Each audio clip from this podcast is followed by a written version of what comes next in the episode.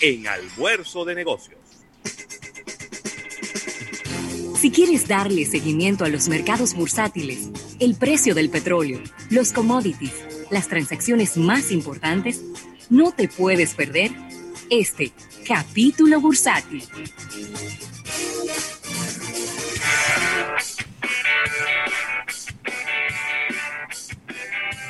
Bueno, y agradecer este capítulo bursátil al Banco Popular. Banco Popular a tu lado siempre.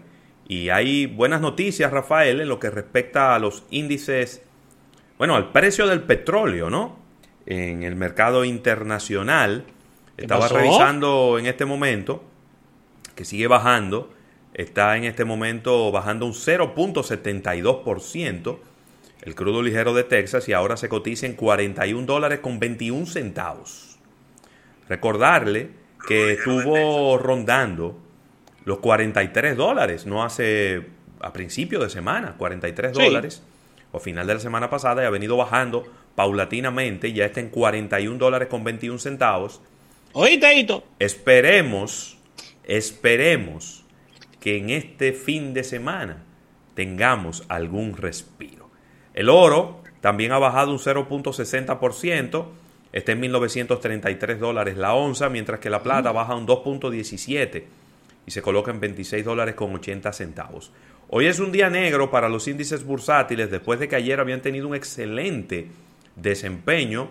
El Dow Jones está cayendo en un 2.57%, esos son 748 puntos y se coloca en 28.345. Recuerden que estaba ahí a la frontera, estuvo a punto de llegar a los 29 mil puntos.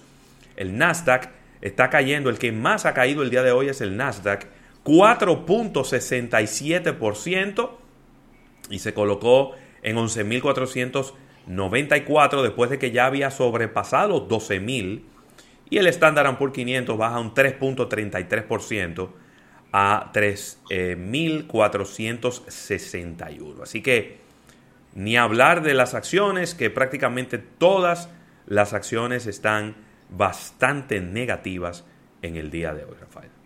Mira, Ravelo, eh, noticias nada positivas para la República Dominicana.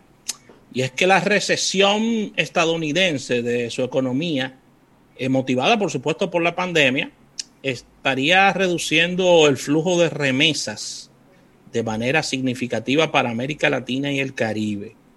La recuperación de las, de las remesas dependerá del apoyo a los ingresos en Estados Unidos y de su situación, diríamos que, que desde el punto de vista de empleo, ¿no? Y alrededor del 75% de las remesas que llegan a América Latina y el Caribe provienen de los Estados Unidos. Óiganlo bien, ¿eh? El 75% de las remesas provienen de los Estados Unidos y debido a esto, Moody's Investor Service está analizando el impacto de, las remesas en, América Latina, siendo por supuesto México, Ravelo, el mayor receptor de remesas de toda América Latina, con 40 mil millones eh, de dólares de, en, remesas, en remesas recibidas el año pasado. Óiganlo bien, 40 mil millones de dólares se recibieron eh, con relación a remesas. Y después de alcanzar el 19,3% eh, en abril de manera positiva, esto comenzó a caer, eh, comenzó la caída libre de las remesas. Y según nos dice Moody's, estaría bajando, estaría cayendo en un 10% este tipo, este tipo de acción que es la de las remesas, Ravelo. Bueno, gracias a Dios que nosotros como que esa tendencia no nos, no nos afecta directamente porque aquí las remesas iban en franco crecimiento. Mira, Rafael, y el porcentaje de vehículos eléctricos en la Unión Europea creció alcanzando el 7.2% en el eh, trimestre abril-junio, eh, aumentando desde un 6.8% en el primer trimestre de este año. Es decir, De todos los vehículos que están transitando por las calles de la Unión Europea, el 7.2% son vehículos eléctricos. Vehículos eléctricos, está bueno. Sí, vehículos recargables. Esta es, eh, son los datos de la European Automobile Manufacturers Association, la fabricación de automóvil, de Asociación de Fabricantes de Automóviles de Europa. Eh, los números incluyen tanto vehículos de batería solamente como los híbridos que se conectan. Tú sabes que hay unos híbridos que se conectan, eh, los cuales combinan una batería que se carga de la pared con eh, un motor de combustión. Eso a pesar que las ventas de los vehículos eléctricos cayeron de 167 mil vehículos a 129 mil vehículos. Pero el mercado total de vehículos cayó más que el mercado de vehículos recargables. Entonces, ¿Qué? entonces, ¿Qué situación? claro, fíjate qué interesante, dentro del segmento de vehículos, las ventas están desplomándose. Sí. Pero en el segmento de vehículos eléctricos, las ventas se han caído mucho menos. Sí. Eh, nada, vamos a ver eh, cómo, cómo esto sigue. Déjame ver, aquí hay eh, la- el porcentaje de las ventas que de vehículos diésel cayó un 29.4% y siguen prácticamente desapareciendo los vehículos diésel, sobre todo en la Unión Europea, aunque también en nuestros países cada vez vemos menos vehículos diésel. Lo que sucede, Ravelo, es que a, todo este tema automotriz se le han unido dos situaciones. Primero, el tema, el tema que todos conocemos, que es el de la pandemia. Y segundo, la situación de la, de la, de la falta de entusiasmo que hay por adquirir un importante par, un- una parte importante del portafolio de los productos de las marcas que son los sedans. Entonces, ya venían la- la- las ventas venían en caída, en caída libre. Y sumándose a todo esto, han ha sido una combinación letal, muy negativa para las, las automotrices en todo el planeta.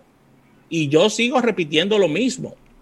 La única marca que ahora mismo, desde el punto de vista, saliéndonos de, los deportivos y eso, que es, eso es otro tema de conversación, la única marca que está causando un revuelo a nivel de sedans y de, emociones diferentes, que me recuerda mucho a, a los inicios de Apple, eh, cuando lanzaba sus teléfonos, es Tesla. Sí. Tesla es la única. Podremos tener todas las diferencias eh, con su CEO, podremos decir todo lo que queramos, pero hay una, hay una situación de que el Tesla es el vehículo que está llamando más la atención y que está generando más emociones a la hora de ser adquirido por muchísimas razones. Entonces, las demás automotrices no tienen diríamos que un, que un buque insignia así, o un vehículo con estas características, que genere esta pasión, esta pasión de compra, esta, esta fiebre de tenerlo, y se le ha, se le ha sumado todo esto, porque que también recuerden, señores, que la compra de un vehículo es algo muy emocional. Sí. Sí. Y, y, y las marcas, con el paso del tiempo, se han ido muchas pareciéndose, otras haciendo cosas que no generan ningún tipo de, de, de emoción. Sí. Y por eso la adquisición de un vehículo ha pasado en la escala de valores de las personas, ha descendido un poco. Mira, Ravelo, Mira, ah, tú, estabas hablando de automóviles. Eh, Sí. Las acciones de Tesla han caído en un 8%. sí, están buscando su nivel. Exactamente. Perdió ahí un, un 8%. Está en 410 dólares en este momento. Mira, Ravelo, y te vas a sorprender con esta información. Atención, Erika Valenzuela. Pero esto tiene que ver con economía. Ajá. Y es que Snapchat está haciendo su agosto literalmente debido a las incertidumbres de TikTok. Señor, y todo el que se va a morir se sana, ¿eh? Así que en agosto, en agosto, el aumento de las descargas de la aplicación Snapchat fue de un 29%. Único en su historia.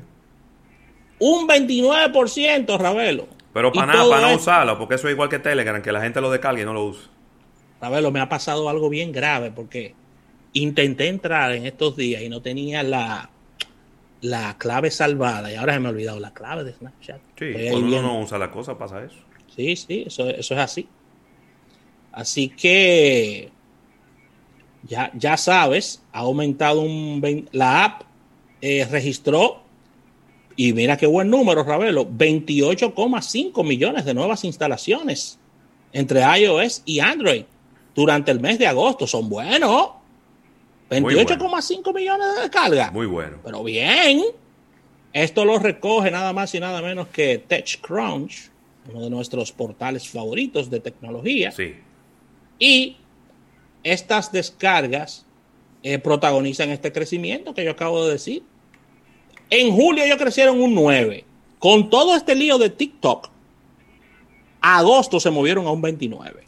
Está bueno. Muy bien. Está muy bien, está muy bien. Así que vamos a ver qué pasa con esto, pero es que, óyeme, supuestamente, Ravelo, era el martes que iban a decir lo de la transacción y no han dicho No, nada. ¿eh? no. Eso, eso no está claro todavía. No Sí, porque es que tú diste una información que retrasaba el anuncio. Que probablemente lo anula. ¿Cómo? Claro. Porque si es el gobierno que tiene que decirte si tú puedes vender o no tu empresa, ya ahí, ahí se cayó todo, tú- ya tú no dependes de ti, Mira, anoche me ni de quién te de, quiere ti. comprar. Me acordé de ti porque estoy haciendo un importante pedido Ajá. en Alibaba, en AliExpress, Sí. y lo estoy haciendo casi huyendo porque que el amigo tuyo de la Casa Blanca está por entrarle Él No es también. amigo mío. ¿Eh? No es amigo mío. Déjese de eso. Mira, se nos olvidaba ahorita, Rafael. Se nos olvidaba ahorita felicitar a unas cuantas personas que están de cumpleaños. Rápidamente lo vamos a hacer. Está de cumpleaños nuestro directo amigo Vladimir Likairak de Muebles Omar. Lo felicité. Muchísimas felicidades para él. También está de cumpleaños César Peña, el Ey. cardenal Asesor personal mío. asesor en temas de, de automovilismo y de tapones y de aumento en los combustibles. Y de tecnología también. Claro, claro que sí. Y está de cumpleaños nuestra directa amiga Rafael, y dejé las damas para el final para que sientan que hay equidad. Rosalía Disla.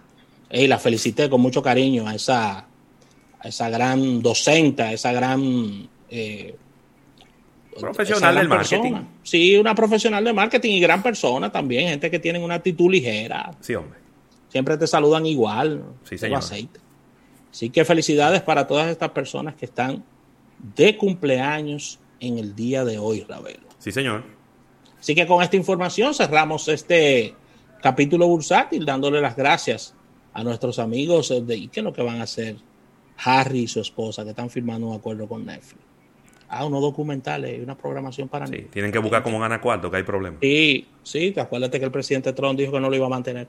Así que vamos a agradecer como siempre a nuestros amigos del Banco Popular. Banco Popular a tu lado siempre. Y venimos con más en Almuerzo de Negocios.